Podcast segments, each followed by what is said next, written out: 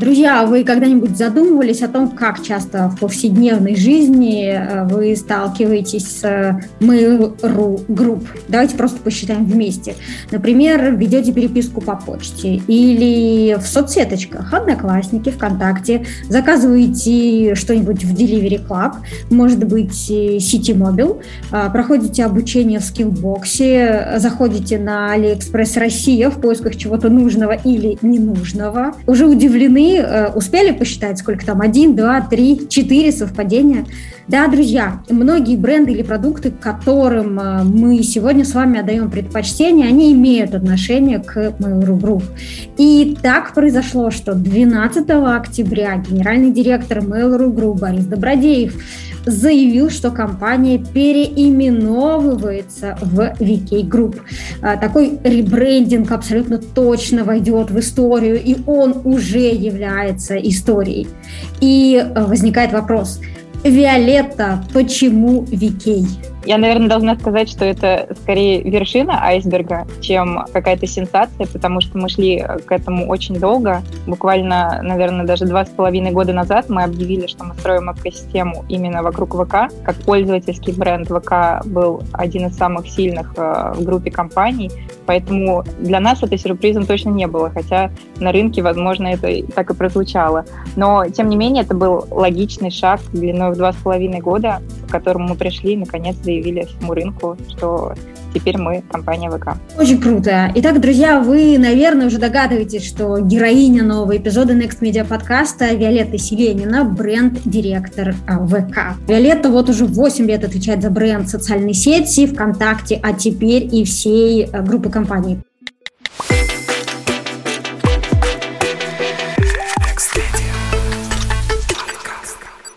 Скажи, пожалуйста, зачем это все Mail.ru Group с точки зрения бизнеса? Задача в том, чтобы построить общий пользовательский бренд, который будет известен всем пользователям, и они будут знать, что вся экосистема и все продукты компании принадлежат одному бренду, будут под брендом ВК. Поэтому в первую очередь, конечно, мы проводили кучу исследований. Ну, у нас была изначально стратегия, что мы должны создать единый пользовательский бренд, но, конечно, это нужно было подкрепить э, математически и статистически. И мы э, проверяли различные сценарии, как вообще проводить э, этот ребрендинг. У нас, там, честно скажу, были варианты, что, возможно, ВК должен быть именно B2C пользовательским брендом, а, например, бизнесовую часть оставить для Mail.ru Group. Но а, в процессе моделирования, то есть мы брали а, различные бренды, которые стоят у нас в группе, и моделировали ситуацию, что будет происходить с каждым из них, а, будь он под а, брендом Mail.ru Group или под ВК, и на самом деле мы даже рассматривали другие наши крупные бренды, и смотрели, что будет происходить при вот этих изменениях. И на самом деле э, в процессе мы поняли, что то, что мы для себя наметили, то, что мы уже выбрали для себя ВКонтакте как э, центр экосистемы, это был правильный шаг, потому что даже переименовывая компанию и рассматривая вот эту стратегию для себя на будущее, ВКонтакте тоже выигрывал э, во всех э, историях моделирования. Если позволишь, дадим немножко истории для тех слушателей, которые, может быть, не до конца в контексте того, как, собственно, эта революция совершалась. Итак, 12 октября на презентации вот этого ребрендинга генеральный директор Mail.ru Group Борис Добродеев заявил, что 57% пользователей связывают бренд с почтой, 8% с играми, 3% с социальными платформами, 2% с такси. То есть в повседневной жизни люди сталкиваются намного чаще с Mail.ru Group и с ее активами, чем им кажется. И дальше э, возникает вопрос, почему же за основу все-таки было принято решение взять ВКонтакте, а не Mail.ru, ведь только 3% пользователей связывали группу с социальными платформами типа ВКонтакте, Одноклассники. Все-таки решение было не очевидным и звучит так, что потребовалась э, определенная смелость и вызов. Прыжок веры. Да, да, да. Что, как это происходило? Да, смотри, ты все правильно говоришь, но я бы, наверное, сказала, что вот эта связь 3% это здесь именно проблема. То есть это не фактор, который должен был влиять на решение, что вот у нас есть крупный бренд, Mail.ru Group, и он сильный, и у него вот такая вот маленькая связь с соцсетями, и поэтому а, давайте как-то сделаем так, чтобы соцсети к нему были больше связаны. Наоборот, если у нас есть бренд с таким большим знанием, как ВКонтакте, а у Mail.ru Group знания было сильно меньше. У Mail.ru у самого а, достаточно высокое знание, потому что это тоже пользовательские продукты, да, это почта, портал и все продукты, которые в него входят. Но, тем не менее, ВКонтакте относительно Mail.ru тоже был выше по знанию. И вот эта связь маленькая в 3%, это не повод для того, чтобы наращивать и перекатывать знания ВКонтакте на Mail.ru, а скорее это знак для дальнейшего дальнейших действий, что в принципе можно выбрать другой бренд, раз связь не очевидна ни с одним из продуктов, и тем более, который с таким большим знанием. Поэтому здесь как раз мы пошли вот э, в моделирование и э, в проверку всех наших теорий. Но, честно говоря, вот действительно ВКонтакте показал себя как самый сильный вариант.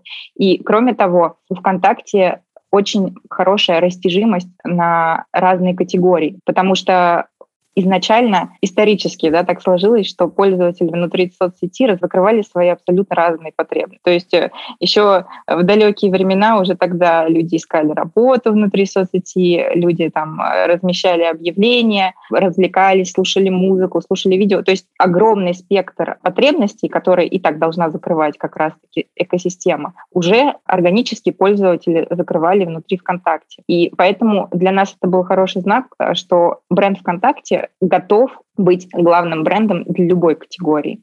То есть если Mail.ru Group а, не так растягивался на любую из категорий продуктов, то ВКонтакте был уже к этому готов. Тем более, что два с половиной года назад мы начали а, внедрять единую систему входа, единую платежный сервис, а, единую программу лояльности. И наращивая потихоньку сервисы внутри, мы уже в этот момент готовы были выходить и за рамки соцсети, потому что внутри это уже работало. Еще я несколько раз услышала такое словосочетание, как пользовательский бренд. То есть Mail.ru никогда не был пользовательским брендом. Для Mail.ru Group важно быть пользовательским брендом. Что это означает на практике? Почему это так важно сегодня? На практике это означает, что теперь все наши продукты будут э, выходить под брендом ВК. И это важно, потому что мы сейчас э, живем в эпоху конкуренции экосистем, когда а, пользователи, по сути, выбирают не каждый конкретный сервис, а в том числе выбирают, каким брендом они пользуются в рамках нескольких сервисов, в рамках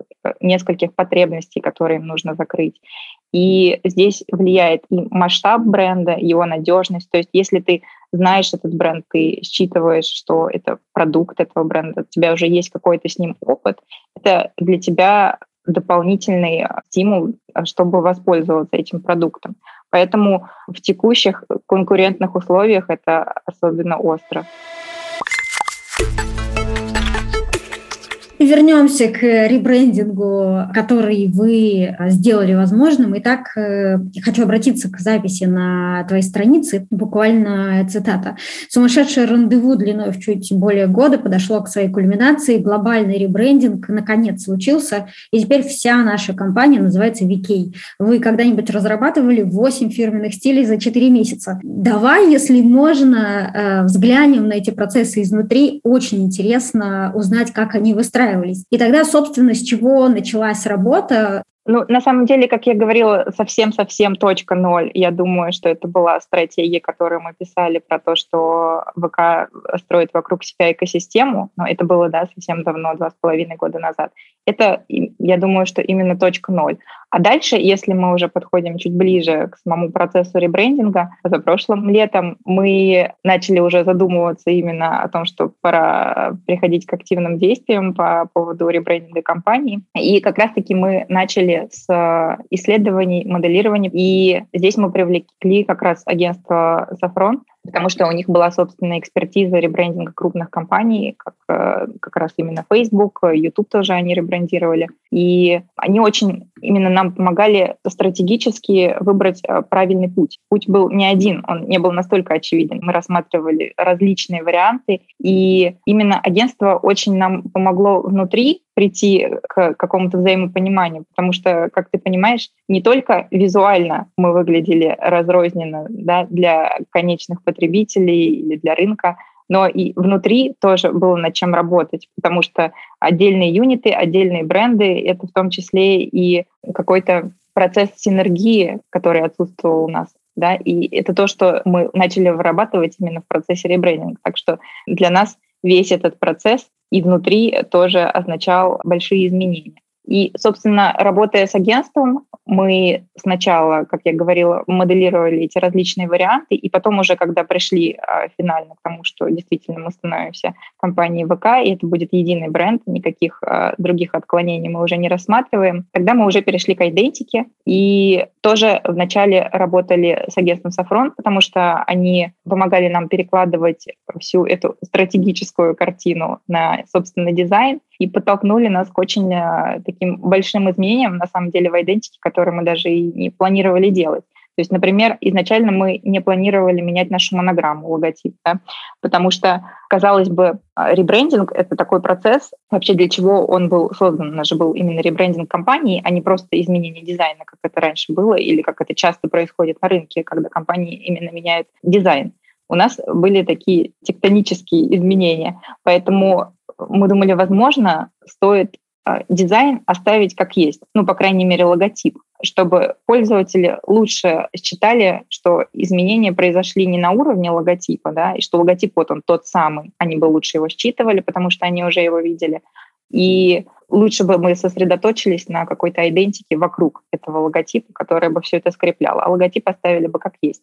Но на самом деле агентство нас убедило как раз-таки, вот э, это очень большая их заслуга, потому что мы очень долго в этом сомневались, что все-таки изменения действительно нужны, потому что логотип раньше жил в вакууме, а, то есть его форма, его пропорции, с ним невозможно было работать, то есть нельзя было создать ферстиль, который бы основывался на этой монограмме. То есть мы бы пришли к тому, что да, у нас есть эта монограмма, мы оставляем ее как есть, а все остальное с ней вообще-то очень говоря мало связано могли бы использовать, например, цвет синий, но этого было недостаточно. И агентство всячески нас пушило, давайте, давайте обновим монограмму в том числе, и тогда мы сможем ее использовать уже везде в стиле как такой инструмент, скрепляющий все воедино. И дальше мы уже перешли к разработке идентики, э, когда мы отточили монограмму, и именно разрабатывая идентику компании, мы пришли к приемам, которые основаны на монограмме, и дальше уже думали о том, как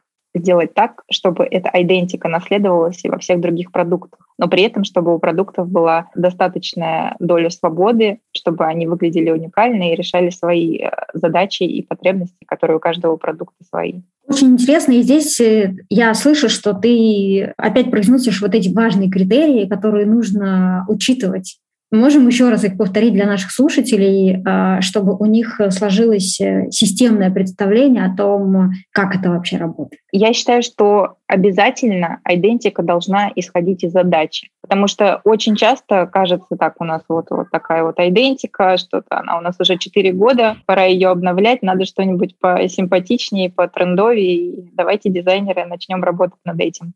На самом деле при такой постановке задачи работать очень сложно опять же, например, вот это обновление монограммы, да, и если бы мы не сформулировали для себя задачу, почему действительно это нужно, нам бы очень сложно было сойтись на финальном результате. Потому что если ты просто ожидаешь, что это станет красивее, тут э, встает фактор того, для одного красиво, для другого нет. А, там, где-то решение принимают дизайнеры, где-то решение принимают менеджеры, у них не сходится чувство прекрасного и ожидание от того, что происходит с идентикой. Поэтому нужно обязательно сформулировать задачу, и дизайн должен исходить из задачи. Потому что так будет проще и дизайнерам разговаривать со стратегами, с маркетологами, и со всеми, кто работает над этим процессом. И самим маркетологам и стратегам будет понятнее, как воспринимать те решения, которые предлагают дизайнеры. Я бы сказала, что это, наверное, самый главный критерий.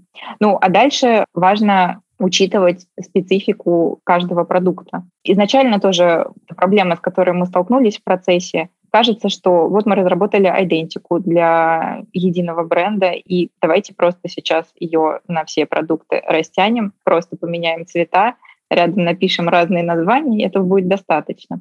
Тоже, опять же, конечно, недостаточно, потому что есть продукты, которые на взрослую аудиторию, есть продукты, которые на молодую аудиторию, есть э, продукты B2B, есть B2C, огромное количество продуктов, каждый из которых решает свою задачу. И дизайн тоже должен ее решать. Один дизайн не может решить задачу всех ваших продуктов. Это просто невозможно. Поэтому дальше уже приземляя это все на продукты, очень важно было найти вот эту точку, где сойдется задача по объединению и задача по достаточной свободе для конкретного продукта. Это вот была задача со звездочкой для нас по э, всему этому процессу. Я знаю, что ты также делилась э, подробным рассказом э, с картинками о том, как вы все это реализовывали, и мы ссылку на эту статью добавим в описание к подкасту, чтобы у слушателей была возможность э, погрузиться в эти детали и, и посмотреть, как это все разворачивалось. Это действительно очень увлекательное чтиво, друзья. При этом для меня э, тот факт, что была изменена монограмма, уже это выглядит как революция, в восприятии бренда. Ну, то есть мне кажется, что это потребовало большой смелости. И мне было важно услышать, что это решение э, вы приняли, потому что а, вам а, помогала консалтинговая компания. Первый вопрос. Почему вам, таким большим, взрослым, состоявшимся, понадобилась помощь со стороны? Почему вы не замкнули решение этой задачи внутри себя? Я думаю, что здесь тоже, опять же, есть несколько критериев почему так произошло. А один из самых главных, как я уже говорила, в процессе только мы начали синергировать между собой, потому что к самому процессу ребрендинга была создана рабочая группа из людей вообще из разных бизнес-юнитов, большинство из которых э, друг с другом не работали вообще. И тоже, например, отдать на откуп всю идентику просто человеку, который только из ВК, когда это становится э, брендом всей компании, тоже нечестно, согласись.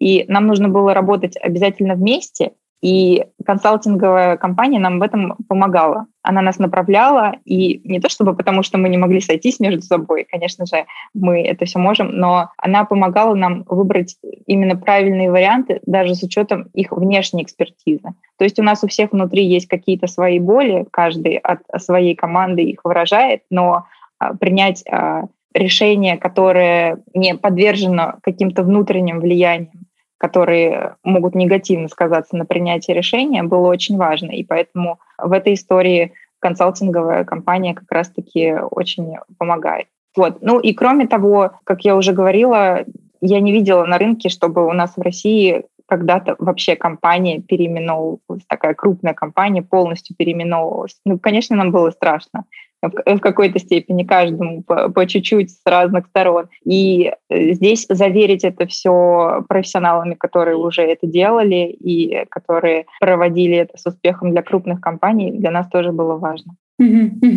Я слышу, что в этом случае ваш консалтинговый партнер э, выступил в том числе и как медиатор чтобы свести интересы всех стейкхолдеров внутри этого проекта и помочь выделить важные критерии для реализации.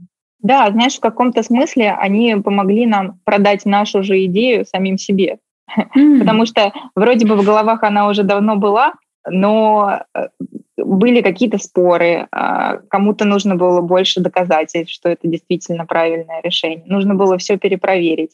И когда у тебя есть такой партнер, который владеет достаточной экспертизой, и все согласны с этим, сильно проще принимать эти решения. И это и успокаивает людей, в том числе в процессе, и э, задает правильный вектор. То есть получается, что ребята из агентства проаудировали то, как это выглядит снаружи и внутри, дали вам какое-то количество решений, и часть из этих решений, или, может быть, вот это решение, оно как раз совпало с тем, что было у вас внутри, но вам было нужно получить какую-то внешнюю валидацию. Они привнесли какие-то решения, о которых мы не догадывались, да, но самое главное, конечно, мы давно думали о том, что стоит переименовать компанию, и, скорее всего, это должен быть ВК. Поэтому э, не то, чтобы они принесли нам то, чего мы вообще не ожидали, или это какое-то решение, о котором раньше никто не задумывался.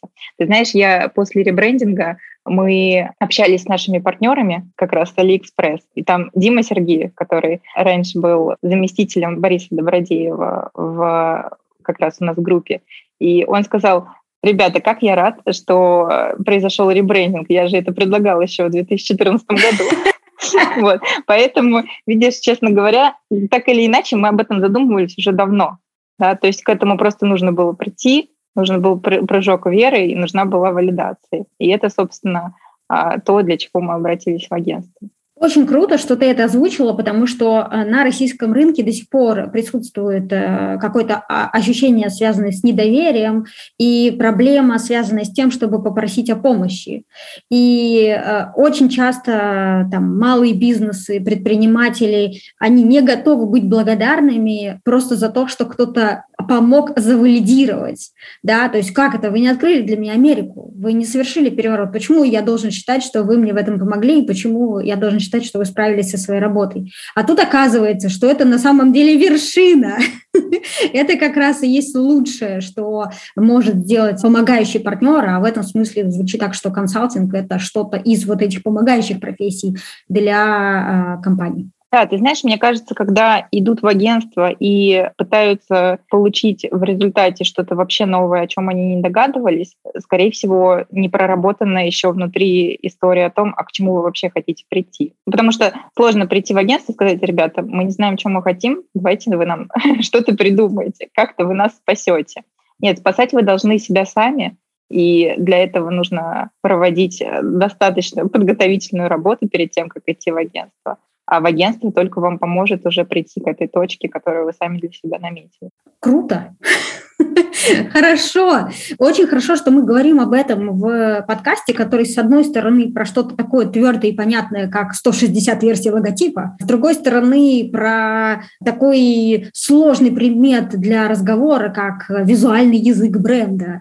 И вот где-то между этими понятиями нужно э, найти решение.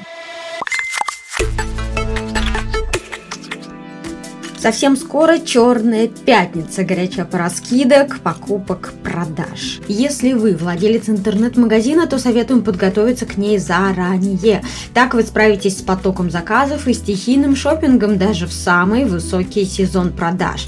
Покупатели своевременно смогут получить свои товары, если вы выберете надежного логистического партнера. Озон Rocket – компания, которой смело можно делегировать задачи по транспортировке товаров товаров своего интернет-магазина до покупателей.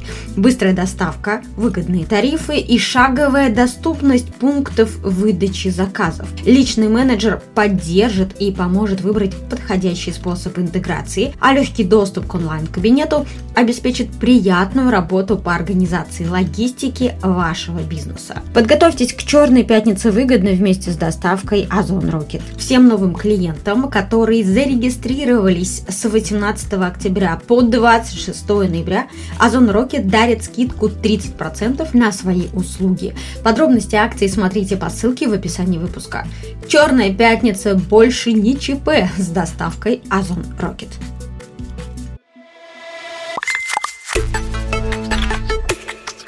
Итак, предлагаю вернуться к новому визуальному языку бренда VK. Ты писала о том, что в общей сложности было отрисовано больше 160 версий логотипа, и при этом результатом вы все еще не были довольны на тот момент.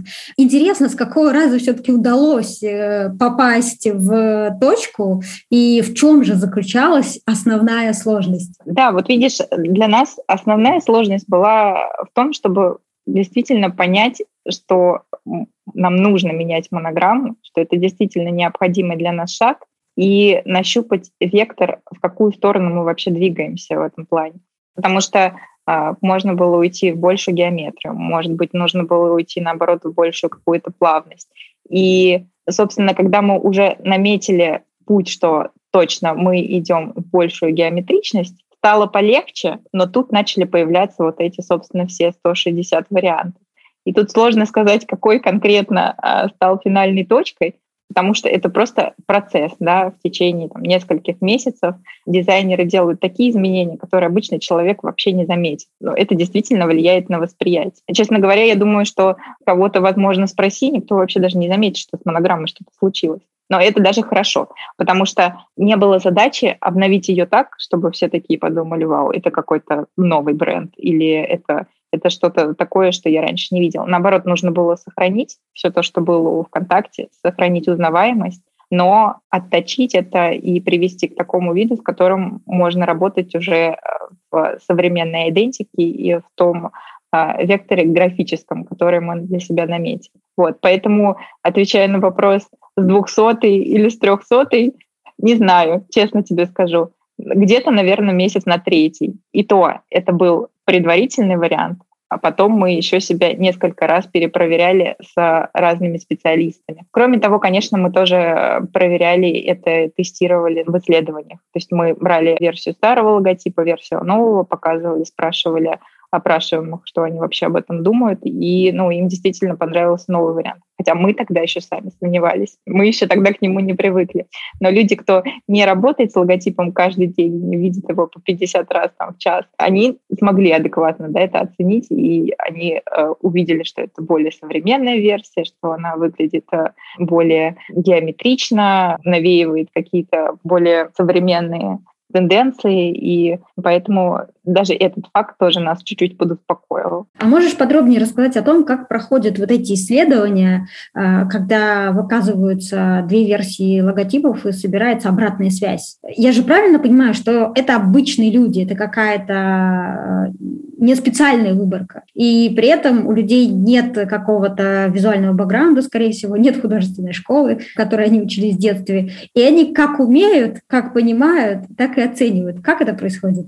Вообще можно запустить количественные исследования, да, и уже именно на количественном хорошо посмотреть, как люди это воспринимают. Но так как мы боялись, что это все выльется вовне, мы проводили скорее качественные исследования и беседовали с опрашиваемыми.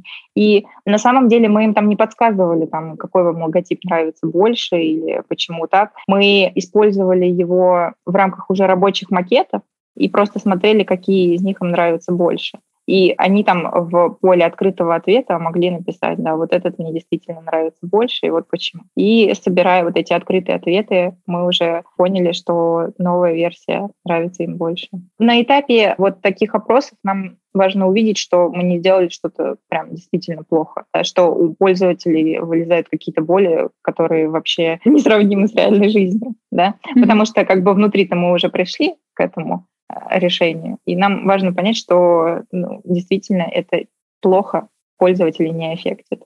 Если mm-hmm. это еще и хорошо воспринимается, то это вообще супер. А в нашем случае вот было как раз-таки хорошо. Я думаю, что многих э, и маркетологов, и предпринимателей волнует вопрос. Хорошо, мы обновили логотип или мы обновляем логотип. А как нам понять, что мы пришли к нужному результату? Есть ли тут какие-то метрики или критерии, которые помогут адекватно оценить изменение логотипа? Да, вообще, ты знаешь, изменение логотипа Друзья, ответ на этот вопрос ищите в нашем телеграм-канале Next Media Podcast. Ссылку на телеграм-канал мы добавим в описании к этому выпуску. Ну, а мы продолжаем. Расскажи, пожалуйста, с какими еще вызовами вы столкнулись в процессе разработки новой идентики, и было ли что-то ну, новое, потому что ты уже упоминала, что в 2015 году у тебя был опыт э, обновления монограммы ВКонтакте. То есть, скорее всего, ты уже ко многому была готова. Произошло ли что-то новое, добавилось ли что-то новое к этому? Да, смотри, в 2015 году мы обновляли монограмму, потому что у нас был а, редизайн сайта, именно веб-версии, да, и мы хотели, чтобы логотип консистентно выглядел и был тоже более современным на тот момент и а, вязался с веб-версией сайта. Здесь, э, конечно, история была совсем другая. Здесь нам нужно было как-то визуально все объединить, но при этом не сделать это единообразным. И, ну, собственно, вот это, наверное, самый большой челлендж, с которым я столкнулась. Потому что когда ты ворвался в этот процесс, вся наша рабочая группа ворвалась в этот процесс, и все уже настолько заразились этой идеей, что все должно быть едино, все должно быть ВК. Дальше пошло, эта волна перешла на идентику. Давайте все синим закрасим, везде будет стоять монограмма, мы будем такие единые, что вообще там не различить ничего между собой. И здесь нужно сказать стоп у нас реальные продукты, у них есть свои реальные потребности, и их нужно в том числе с точки зрения дизайна решать. Недостаточно просто там, не знаю, к синему добавить другой цвет, и все, это будет новый продукт. Что каждый продукт, к нему нужно подходить отдельно и разрабатывать идентику именно под него, но с учетом да, вот этих вводных про единую какую-то идентику. То есть, по сути, задача свелась к тому, что я решала систему уравнений. То есть у меня были константы, которые отвечали за объединение, и были переменные, которые отвечали за свободу. Мне нужно было найти такую комбинацию, которая бы решила эту систему уравнений, потому что просто с константами жить было невозможно. Нужно было придумать, что станет переменными и как они должны были работать. И, собственно, как раз вот это было самое сложное. Это вообще даже не дизайн, на самом деле. Вот на этом этапе это к дизайну имеет мало отношения. Ну, конечно, я это делала с учетом того понимания, как строится идентика, но пока по процессу это не дизайн, это решение уравнения. Очень интересно. И я помню эту фразу «единый, но не однообразный». Так? Да, да. Это, это, видишь, это даже было теглайном. Он не, не, не пошел прям в массы. Мне кажется, это был наш э, теглайн внутри, что мы строим систему, которая единая, но не однообразная. Понимаешь, оно начало перекликаться с процессом. То есть эта фраза появилась до того, как мы перешли к идентике продуктов уже. То есть это было разработано в рамке позиционирования, который был там первым этапом до идентики вообще.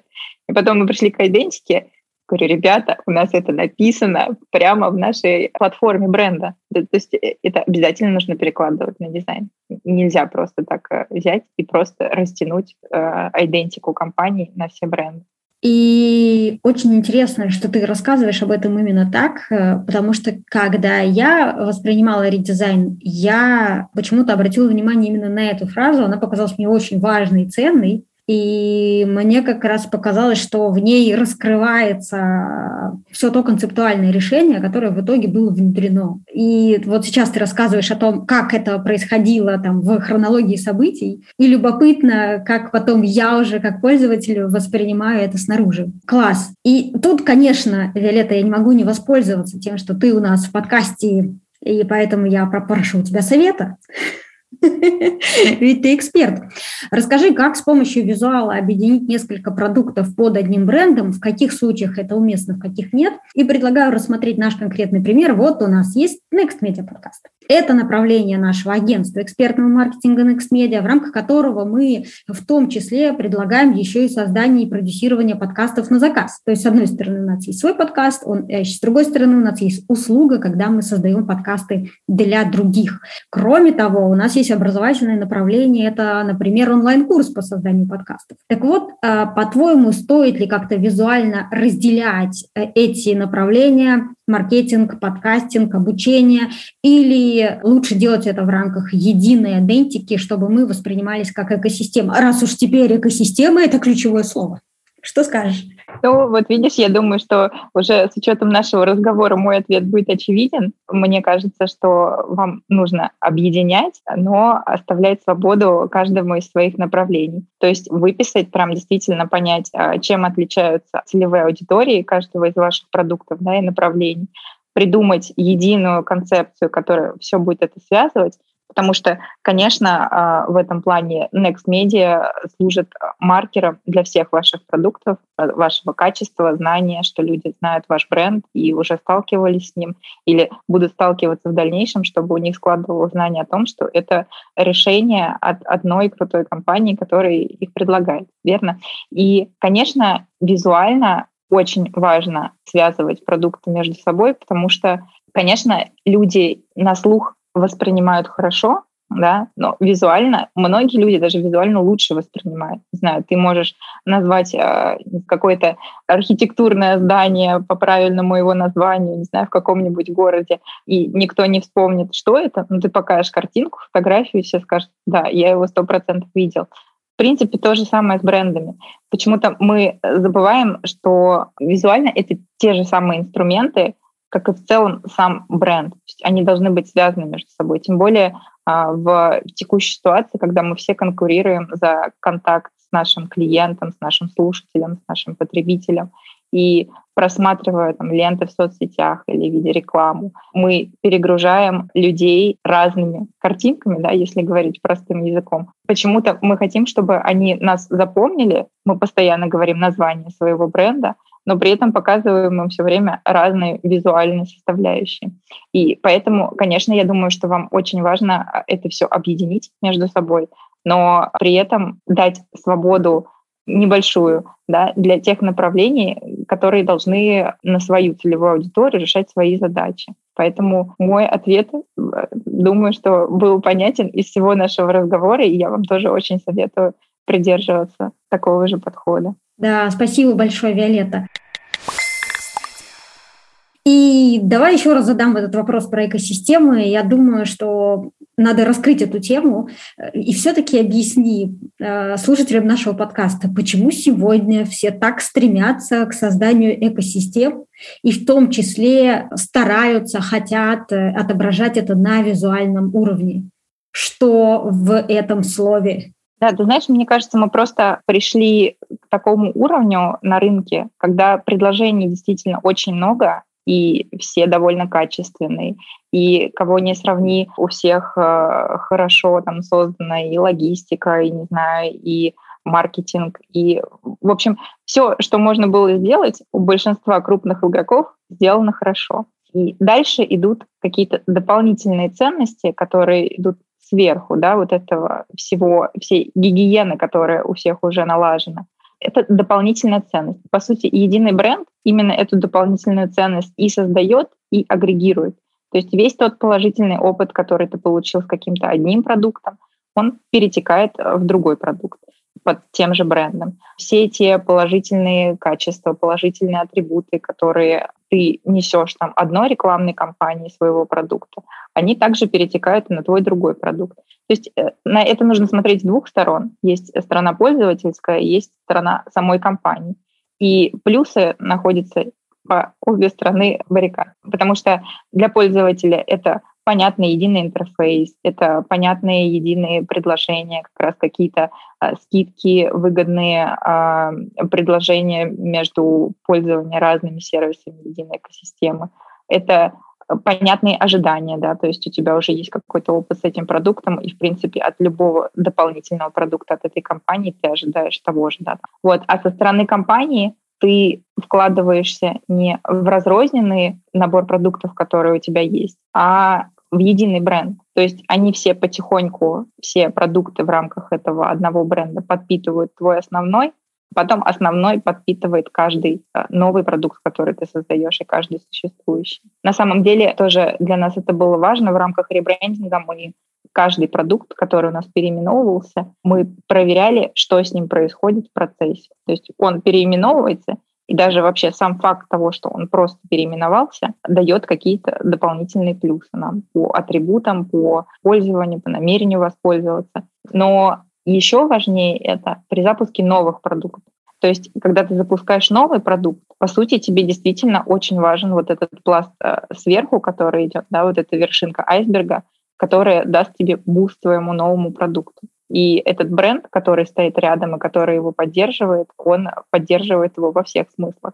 На, на практике это, э, не знаю, сказывается даже на CTR, просто выше на картинках, которые созданы с использованием единого крупного бренда, чем на а, а, бренде, который существовал ранее, более маленький, да, более нишевый. Я там, например, рассказываю сейчас про ВК-работу, который ранее был в Ворке. Они даже чуть-чуть раньше э, переименовались в ВК-работу до ребрендинга, потому что мы уже э, тогда, в принципе, понимали, э, к чему идем.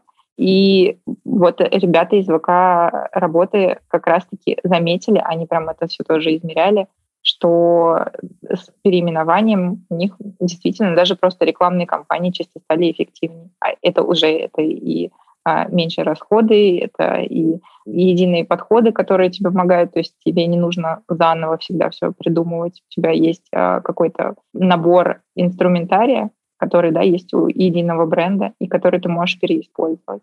Круто. Вот этот пример с ворки ВК работы очень мне понравился, потому что он говорит о том, как мы можем измерять эффективность произведенной работы, связанной с ребрендингом. А планируете ли вы еще какие-то замеры, может быть, уже выделили какие-то метрики, по которым спустя время вы будете понимать, да, это работает так, как должно работать? Да, мы делаем, во-первых, замеры по всем продуктам, так же, как с ВК работой. То есть вот все, что мы переименовываем, мы сначала тестируем до переименования, потом в процессе, потом после. И кроме того, у нас и раньше были бренд health трекинги по нашим крупным брендам, да, то есть мы ВКонтакте уже давно отслеживаем, что происходит со здоровьем бренда по всем атрибутам. Вот, а сейчас с ребрендингом, на самом деле, даже чуть раньше, с августа, мы начали отслеживать по всем крупным категориям, где мы представлены, все, что происходит с каждым из наших брендов в сравнении с конкурентами, относительно атрибутов каждого бренда, которые релевантны каждой конкретной категории. В общем, такой большой БХТ на все наши активы, которые у нас есть. И что-то уже сейчас можно сказать по первичным результатам? Слушай, пока мы прям довольны. Реально. То есть вот по кейсам, которые у нас были, мы, наверное, довольны даже больше, чем мы ожидали. Потому что это же долгосрочная да, история. Нам еще нужно много чего наладить там под капотом. Нам еще нужно перевести все на единый VK UI, там, например, чтобы продуктово они прям вообще выглядели как единая система. То есть это все еще в процессе. Но даже на э, вот таком верхнем срезе э, да, уже есть какие-то результаты. То есть их могло вообще еще пока не быть. То есть ну, буквально за месяц, правильно я понимаю? Да, да. Да. И вот еще вопрос, а правильно ли я понимаю, что этот ребрендинг может в том числе повлиять и на найм людей, например? Да, в какой-то степени думаю, что да. У нас сейчас по HR-бренду все процессы тоже консолидировались. То есть у нас тоже, на самом деле, Наташа Танаева, которая отвечала за HR-бренд внутри соцсети, сейчас отвечает за HR-бренд а, всей группы. И мы сейчас объединяем как раз-таки все процессы по этому направлению. То есть мы хотим, чтобы все наши сотрудники, во-первых, для них это внутри стал единый бренд, да, то есть раньше все больше говорили о том, про внутренние, внутренние команды, к которым а, они приходят. А теперь мы все работаем в компании ВК, но а, в конкретных проектах. Да, то есть, там, не знаю, я работаю в компании ВК, но там директор по маркетингу Юлы, допустим. Вот, поэтому э, это и внутри тоже большие изменения с точки зрения бренда. И вовне, конечно, на всех э, конференциях, э, на всех наших каналах HR-бренда мы будем тоже представлены как единая компания, и я думаю, что это тоже будет положительно сказываться для соискателей. У нас сложится какой-то единый образ, и они будут знать, что это большая крупная компания, которая делает очень много чего, а не просто один проект, который он пришел или планирует mm-hmm. прийти, да. Вот ты сейчас сказала про Юлу. Я правильно понимаю, что все-таки не все продукты группы будут переименованы, какие-то сохранят свои названия? Да, верно. На самом деле с Юлой, наверное, я привела плохой пример, потому что Юла все-таки будет переименовываться. Mm-hmm. Но а, есть, да, продукты, которые переименовываться не будут, и это все исходит как раз-таки вот из того моделирования, про которое я говорила. Потому что там были истории, где крупные наши бренды не выигрывали от этого объединения, то есть значительно да, не выигрывали. И поэтому мы приняли решение некоторые из продуктов оставить под э, их собственным брендом, но у них появится эндорсмент. То есть э, люди в любом случае будут видеть, что это проект компании ВК. О каких э, здесь продуктах идет речь? Delivery Club, Citymobil, в общем, наши очень крупные бренды, которые уже прям сильно устоялись на рынке. Это Skillbox Geekbrains, образовательное направление. Это Mail.ru, собственно, сам, а, и портал. Это вот продукты, где появится эндорсмент, но которые сохранят свой бренд. MyGames еще. Ну, там есть направления, я, наверное, всех не, все не назову. То есть, да, есть исключения из-за вот этой единой всей истории. Но все наши новые продукты точно будут под ВК. Это уже сто процентов. То есть mm-hmm. мы чтобы не навредить, сохраняем крупные бренды, у которых высокое знание, хорошее здоровье бренда, и у них появляется эндорсмент, а у всех остальных продуктов, которые выигрывают это объединение, и все новые продукты, которые у нас будут появляться, все будут под брендом ВК. Класс. И расскажи, пожалуйста, стоит ли еще к чему-то готовиться слушателям нашего подкаста? Грядут ли еще какие-то визуальные изменения в ближайшее время? Да, вот как я сказала, Юла скоро станет ВК-объявлением, мы тоже это уже анонсировали, по-моему, Борис даже говорил про это в презентации. И из прям такого прям ближайшего у нас э, раньше был бум приложения по прослушиванию музыки, то есть у нас была ВК-музыка внутри соцсети, и отдельно стендалон приложение Boom. Вот они тоже будут объединяться под ВК-музыкой. Как раз у нас уже готов фирстиль, скоро э, будет ребрендинг музыки. Mm. Ну что ж, Виолетта, большое спасибо тебе за... Я не хочу называть это кейсом, мне кажется, это история, история достойная экранизации. А, спасибо тебе большое за то, что ты рассказала нам эту историю, поделилась тем, как ты это видела, ощущала и понимала внутри, как ты двигала этот процесс, с какими вызовами э, сталкивалась ты и команда, как вы эти вызовы решали. Мне кажется, это очень увлекательно. И я уверена, что этот опыт будет интересен самым разным бизнесам. Дорогие друзья, дорогие слушатели, вы э, обязательно выражайте, пожалуйста, свою обратную связь, э, ставьте плюсики, подписывайтесь, оставляйте комментарии, э, изучайте дополнительные материалы, которые будут в описании подкаста, развивайте насмотренность, получайте удовольствие и мыслите экосистемами. Хорошего всем дня! Совсем скоро черная пятница, горячая пора скидок, покупок, продаж. Если вы владелец интернет-магазина, то советуем подготовиться к ней заранее. Так вы справитесь с потоком заказов и стихийным шопингом даже в самый высокий сезон продаж. Покупатели своевременно смогут получить свои товары, если вы выберете надежного логистического партнера. Озон Rocket – компания, которой смело можно делегировать задачи по транспортировке товаров товаров своего интернет-магазина до покупателей. Быстрая доставка, выгодные тарифы и шаговая доступность пунктов выдачи заказов. Личный менеджер поддержит и поможет выбрать подходящий способ интеграции, а легкий доступ к онлайн-кабинету обеспечит приятную работу по организации логистики вашего бизнеса. Подготовьтесь к черной пятнице выгодно вместе с доставкой Озон Rocket. Всем новым клиентам, которые зарегистрировались с 18 октября по 26 ноября Озон Rocket дарит скидку 30% на свои услуги. Подробности акции смотрите по ссылке в описании выпуска. Черная пятница больше не ЧП с доставкой Озон Rocket.